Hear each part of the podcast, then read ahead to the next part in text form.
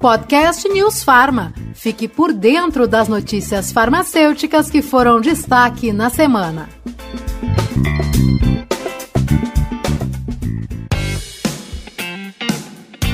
Olá, começa agora mais um podcast do Conselho Federal de Farmácia. Eu, Marina Fauti e o colega Alain Barbosa vamos destacar algumas das principais notícias do setor farmacêutico. Olá, Marina, isso mesmo. Selecionamos as informações que repercutiram nos últimos dias.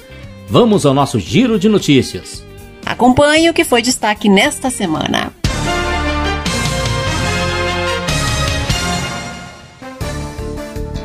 O Conselho Federal de Farmácia publicou na quarta-feira, 11 de agosto, um novo Código de Ética Farmacêutica. A resolução número 711 de 2021 dispõe ainda sobre o Código de Processo Ético e as regras de aplicação das sanções disciplinares. A última versão datava de 2014 e necessitava ser melhorada, como afirma o presidente do CFF, Walter Jorge João. Trata-se de, uma proposta bastante avançada, né, uma abordagem que vai tratar também sobre o processo ético e sobre as sanções disciplinares. É uma proposta que está totalmente voltada aos tempos modernos. Né? Nós precisaríamos fazer uma atualização desde 2014, quando aprovamos a resolução sobre o processo ético, nós percebemos que havia uma necessidade de melhorar, de adequá-las a a esse novo momento que nós estamos vivendo. Então é com muita alegria, com muita satisfação é, que anuncio isso para vocês. Trata-se de uma resolução muito importante que precisa ser conhecida por todos os colegas farmacêuticos de todo o nosso país. A nova resolução traz mudanças importantes que mantêm o caráter protetivo à saúde pública e ainda assim tornam a normativa mais justa para o farmacêutico, que é alvo de processo ético.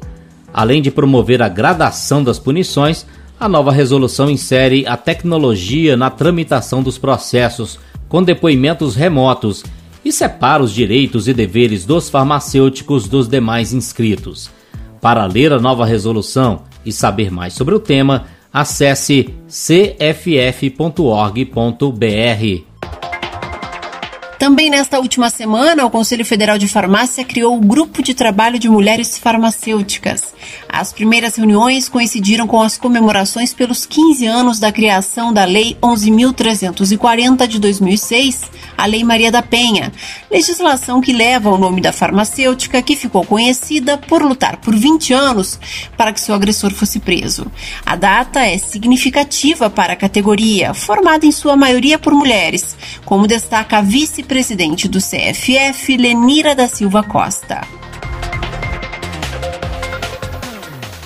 As comemorações deste ano coincidem com mais uma iniciativa do Conselho Federal de Farmácia pelos direitos das mulheres, especialmente as mulheres farmacêuticas. A categoria farmacêutica é majoritariamente feminina, significando cerca de 70% de todos os profissionais em atividade no país. Lamentavelmente, tanta representatividade não impede que ainda soframos com questões trabalhistas de gênero. Entre as ações que ficarão a cargo do novo GT está a campanha Sinal Vermelho contra a Violência Doméstica, que o CFF mantém em parceria com o Conselho Nacional de Justiça e a Associação dos Magistrados Brasileiros, AMB. A proposta, ainda segundo a vice-presidente, é promover um olhar mais apurado para projetos já em curso e para novas ações que valorizem as demandas femininas. O grupo de trabalho de mulheres farmacêuticas vai assumir projetos já em curso e desenvolver novas ações direcionadas à saúde da mulher, ao incentivo da inserção da mulher farmacêutica na política partidária e à capacitação das farmacêuticas, com foco no constante aprimoramento e na proteção como trabalhadora. A iniciativa do CFF de ter um grupo de trabalho formado exclusivamente por mulheres para trabalhar pelas causas femininas foi inspirada no programa Minas de Superação do Conselho Regional de Farmácia de Minas Gerais. Para saber mais, acesse cff.org.br. E outro tema interessante que esteve entre as pautas do Conselho Federal de Farmácia, Alain, nos últimos dias, foi o uso seguro de medicamentos no aleitamento materno. É, Marina, agosto é o mês do aleitamento materno e muito se sabe sobre os benefícios, sobre o quanto o ato de amamentar é importante para as mães e seus bebês. É, mas também sabemos que nem sempre é um período fácil e que exige muita informação, muita orientação para que esse tempo se estenda conforme as recomendações das organizações de saúde. Há desconhecimento e muitos mitos ainda sobre o assunto, segundo o que afirma a farmacêutica Bruna Gomes Malagoli. Quando a gente fala de uso de medicamentos durante a lactação, é, ainda existem muitos mitos, né? E existem muitos receios. E a gente vê um grande índice de mulheres que desmamam seus bebês de forma precoce por receios do uso de medicamentos. Ou, por um outro lado, um grande número de mulheres que deixam de usar medicamentos para patologias que seriam necessárias, o que é muito comum, por exemplo, numa depressão pós-parto, né? Por receio de que esses medicamentos façam mal aos seus bebês.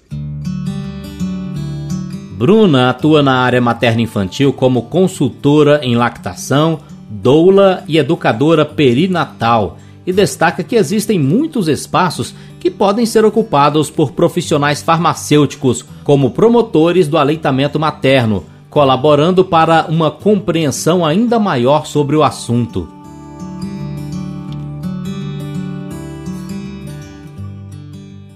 E a gente ainda vê muito pouco da atuação do farmacêutico nessa área materno-infantil. É um campo muito pouco explorado. Nós, profissionais farmacêuticos, podemos atuar como grandes promotores do aleitamento materno, conhecendo os benefícios da amamentação. A recomendação é que haja amamentação exclusiva até os seis meses de vida e prolongada por dois anos ou mais, com grandes benefícios tanto para o bebê quanto para a lactante, quanto para toda a sociedade, né? Até mesmo com redução, por exemplo, de produção de, de fórmulas artificiais, de lixo, né? Advindo dos apetrechos para administrar esses, esse leite artificial.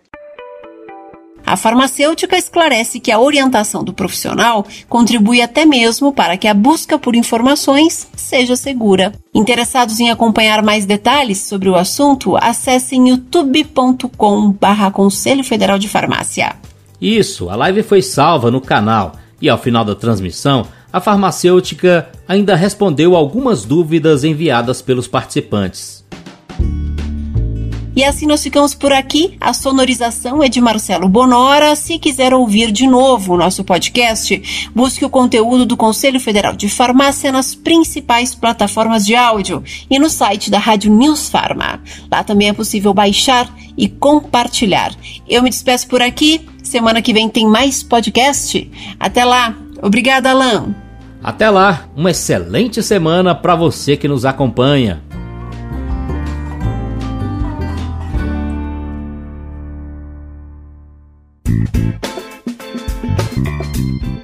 Podcast News Farma. Fique por dentro das notícias farmacêuticas que foram destaque na semana.